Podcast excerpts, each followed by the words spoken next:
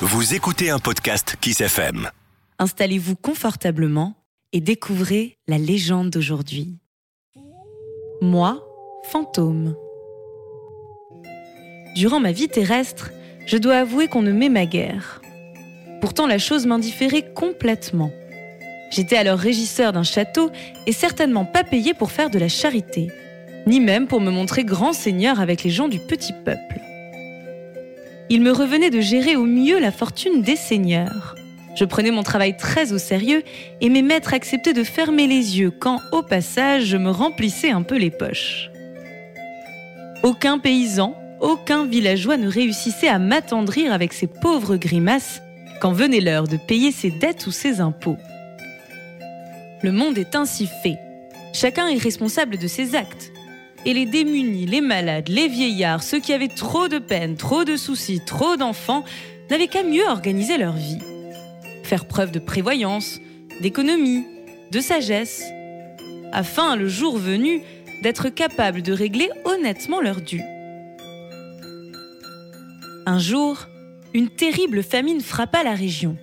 Heureusement, nous avions au château de belles et bonnes provisions, justement constituées par les tribus que nous avaient apportées nos gens.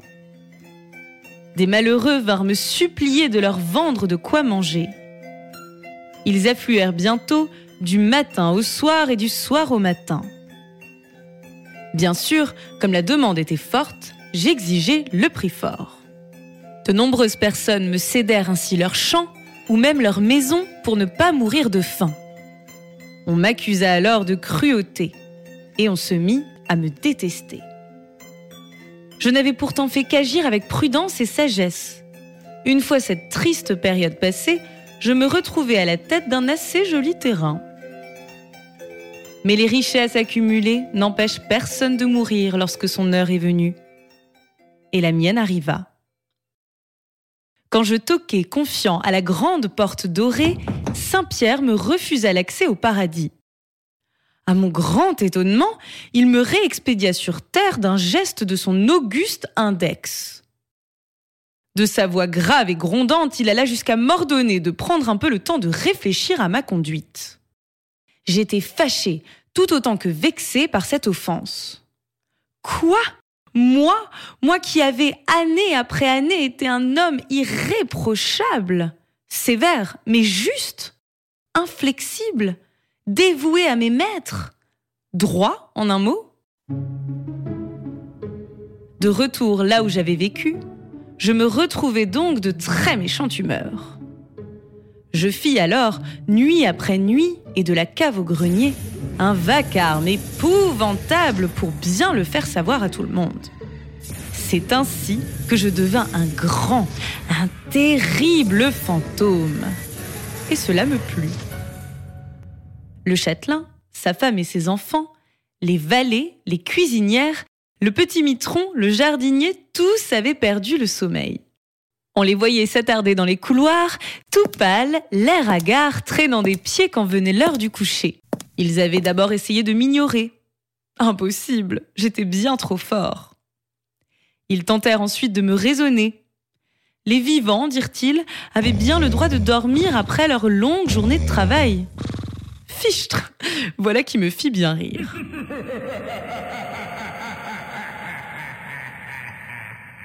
Enfin, alors que Noël approchait, ils voulurent m'amadouer. Et pour cela, ils m'offrirent du vin et des friandises, toutes ces gâteries que j'aimais tant de mon vivant. Pauvre fou Tout cela fut fait en vain. Le temps passa tant bien que mal.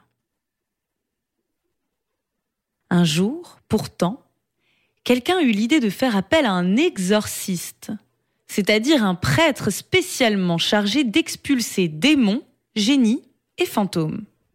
On consulta le curé, puis l'évêque, pour obtenir le nom du meilleur d'entre eux qu'on supplia de venir. Il se fit prier un peu, il vérifia qu'on saurait le recevoir, et puis enfin, il arriva de Rome en grande pompe. Du haut de mon château, je vis qu'on l'accueillait comme le Messie.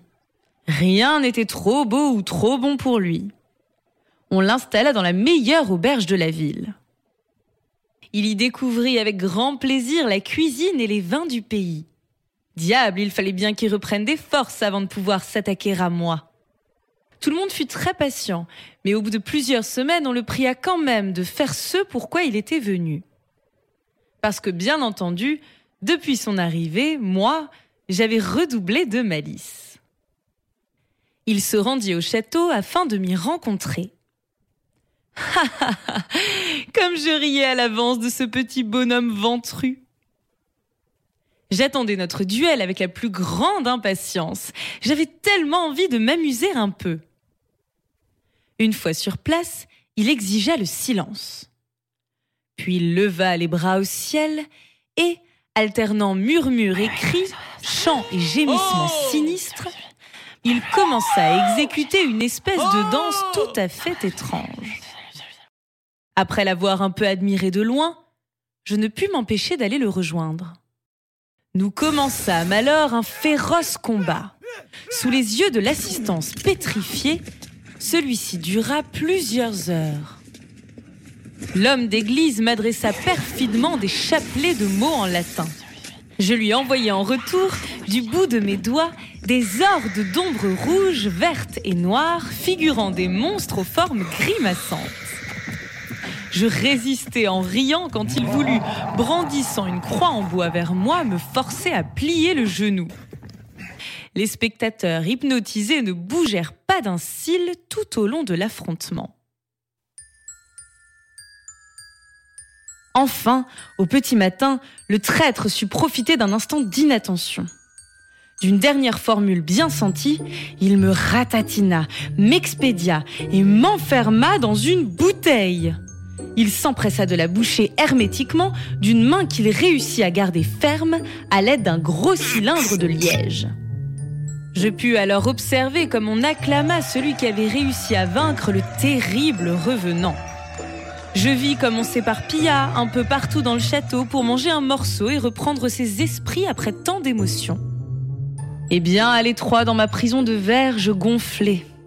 Je gonflais de colère. L'exorciste fut encore et encore remercié, félicité et acclamé. Moi, j'attendais mon heure. Je savais que le prêtre ne pouvait repartir pour Rome sans avoir béni l'une après l'autre toutes les pièces du château. Alors seulement il aurait achevé sa tâche. C'était l'instant que j'attendais. Tandis qu'il traçait l'ultime signe de croix dans l'air, un bruit, un bruit terrible déchira le silence recueilli, faisant exploser en mille éclats de verre la bouteille qui me tenait prisonnier. Je me libérais enfin et dans un sifflement, sous les yeux exorbités de la foule, je filai sans demander mon reste par la cheminée afin de rejoindre l'air libre. Pour rien au monde je n'aurais passé une seconde de plus dans ce maudit château, et plus jamais je n'y retournais.